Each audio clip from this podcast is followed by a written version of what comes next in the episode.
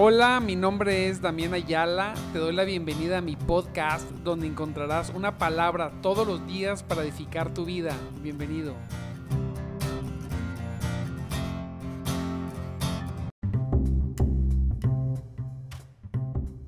Ahora sí, una falla técnica acá en el Facebook.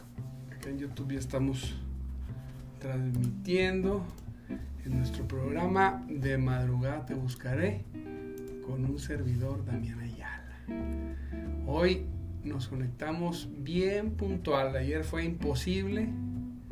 Nos fue imposible conectarnos.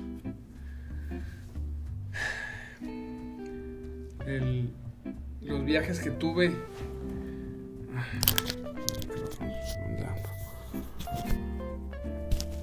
Aquí estamos. Los viajes que tuvimos nos impidieron el día de ayer conectarnos. Hoy salimos otra vez temprano, así que vamos a, a, conectarnos un poquito, unos 10 minutos. No quise dejar de conectarme porque eh, hay que estar todos los días permaneciendo en el Señor, todos los días. No podemos, no podemos dar paso atrás. Se complica a veces, ¿verdad? Llegué muy de madrugada y fue muy difícil este, conectarnos, pero aquí estamos en el nombre poderoso de Jesús. Y ahorita tenemos otra salida, otro vuelo, así que voy, voy a ir directamente al grano, En el nombre de Cristo. Cristo, Cristo poderoso, Él es poderoso y es lleno de gran majestad. Vamos a ver primera de Timoteo 3 del 14 al 16. Realmente nos vamos a enfocar en el 16, en el misterio de la piedad, ¿verdad? Como dice la reina Valera. Eh, contemporánea, muy buena versión también, ¿eh? Reina Valera, Reina Valera, Reina Valera contemporánea, buena, buena versión. Sin duda alguna, la mejor versión es Reina Valera 60, pero hay que eh, actualizar el lenguaje, es que las versiones te actualizan el lenguaje y es un poquito más digerible la palabra. Yo acostumbro a leer la palabra en diferentes versiones, ¿sí? Y de, sin lugar a duda trae como que una, una amplia, una mayor comprensión de, las, de los textos. Así que es una recomendación. Mire cómo dice el texto en el nombre de Cristo Jesús. Poderoso es Dios. Dice, fíjese lo que dice. El título es El misterio de la piedad definitivamente el misterio de la obra de Dios, de la obra de Cristo, de la cual nosotros somos administradores, dijo Pablo en 1 Corintios 4:1, que dice que somos debemos ser considerados servidores de Cristo y administradores de los misterios de Dios. gran misterio, dice la palabra, es este asunto de la, de, la obra poderosa de Jesucristo, siendo Dios el Hijo, venir en carne, manifestarse entre nosotros y, y convertirse en la salvación de nuestras almas. Yo no dejo, no, no me deja de asombrar como un Dios infinito en espíritu, poderoso, pudo poner sus ojos en un lugar tan pequeño como la Tierra en el universo, que Él creó obviamente, pero se dio la tarea de poner sus ojos sobre los seres humanos. Y en, en el tiempo, en el tiempo, ¿verdad? Pero en la, en la eternidad, desde la eternidad, él nos pensó. ¿Cómo nos pensó Dios? Dios nos pensó siendo salvos. A mí me asombra mucho esa reflexión. Él nos pensó, ¿verdad? En bendición.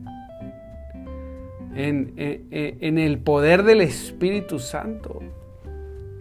Caminando en victoria porque dice su palabra que Él no tiene pensamientos malos de nosotros, solamente de bien. Nosotros tenemos pensamientos de mal hacia nosotros mismos, pero Dios no los tiene. Y mira cómo dice, dice, aunque, voy a leer desde el 14, para apresurarnos porque se me va a ir el tiempo y tengo que correr al aeropuerto. Aunque tengo la esperanza de ir pronto a visitarlo, dice el apóstol, te escribo esto.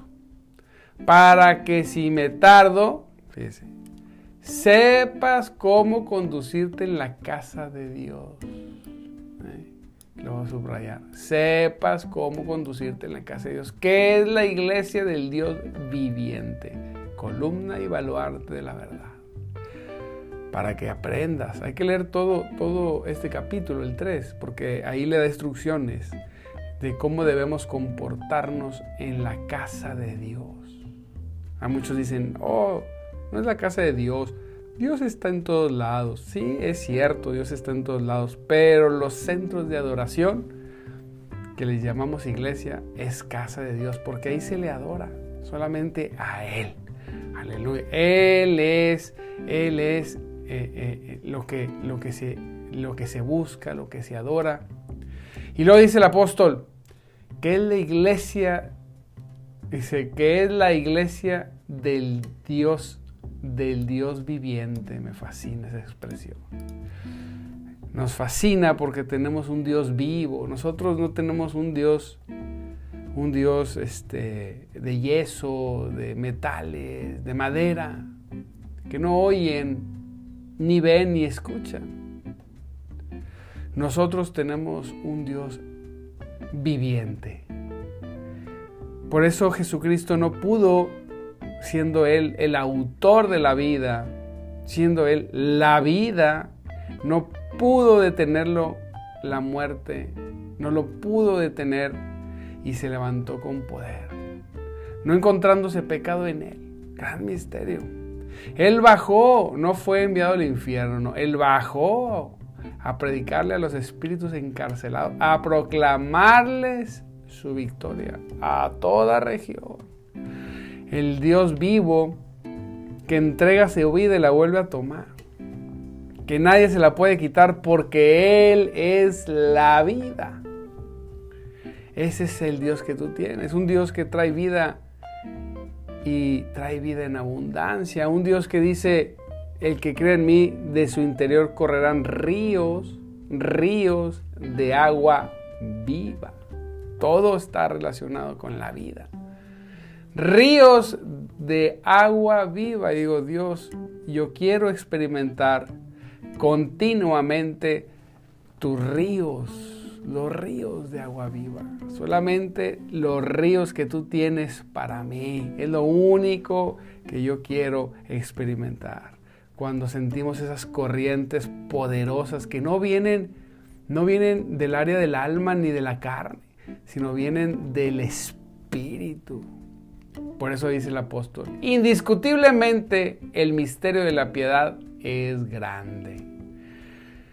Es un misterio Dice, Dios fue, fíjense que dice, Dios fue manifestado en carne. Otra traducción dice, Jesús fue manifestado en carne. Pero la palabra aquí es Teos. La palabra es Dios fue manifestado en carne. ¿Cómo, cómo dirá? A ver, vamos a ver cómo dice en el griego. Mm, mm, mm. Guía, guía, guía Vamos a ver, permítanme un segundo. Vamos a explorar un poquito más. Este análisis de texto. Aquí está. Enter. Dice aquí para que cómo debe ser. Fíjese, fíjese cómo dice Santo Dios. Dios es poderoso, poderosísimo el Señor. Poderosísimo el Señor, dice su palabra. Vamos a ver qué palabra usa porque es tremendo esto. Es, eh, debemos escudriñar, vamos a escudriñar un poquito esta mañana, ¿le parece? Gloria a Dios, no puedo detenerme, es que me entró la, grande. Dios, aquí está. Teos, sí. El griego usa la palabra Dios. para los que para los que dicen hay cuatro hay como cinco versos que dicen explícitamente que Jesucristo es Dios. Este es uno de ellos. Dice, indiscutiblemente, indiscutiblemente el misterio de la piedad es grande. Dios, en griego usa la palabra teos. Dios fue manifestado en carne. Aleluya.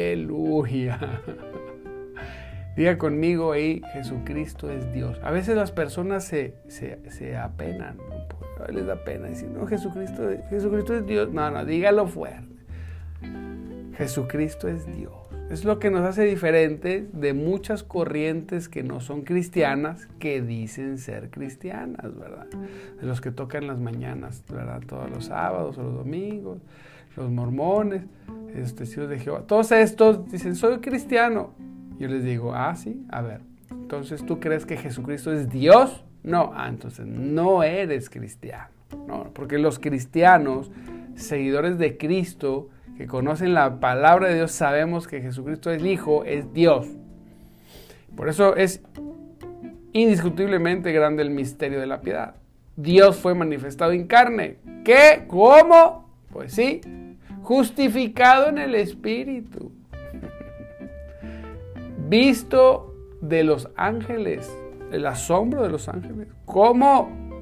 ¿Cómo es posible que el Creador del que dice que por medio de él fueron hechas todas las cosas, o sea, Jesucristo, que aquel que sostiene todo con la palabra de su poder, se hizo carne.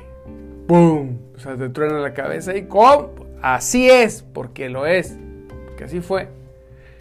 Y, y, y fue crucificado, dije usted. Y por eso resucitó, porque Él es Dios. Dios fue manifestado en carne, justificado en el Espíritu, visto de los ángeles, predicado a las naciones, creído en el mundo, recibido en gloria. Hijo, arriba en gloria, poder. Ese es el Dios que usted tiene. Yo digo, ¿cuál es el problema? ¿Cuál es la dificultad? ¿Cuál es el miedo? Lo, lo que era verdaderamente imposible, no había forma, Dios lo hizo posible. Esto no, esto era imposible. La palabra imposible es limitada, porque imposible, pues que es imposible, que si es que si no. No, no, no, esto ya iba más allá de lo imposible. Esto ni siquiera alguien lo había podido pensar. Cuando Jesucristo viene, los, los, su pueblo en la Biblia nunca había interpretado eso, ni sabía que iba a pasar eso en ninguna parte. Lo habían podido comprender porque era, el misterio era tan grande. Entonces, esto ya va más allá de lo imposible. Esto era siquiera impensable, inimaginable. Ni siquiera la mente más brillante pudo, pudo imaginar este suceso que Dios se haría carne. Con el único propósito, Dios el Hijo, Padre, Hijo, Espíritu Santo, el Hijo, que procede eternamente del Padre. Se iba a manifestar, iba a ser crucificado para que tú fueras salvo.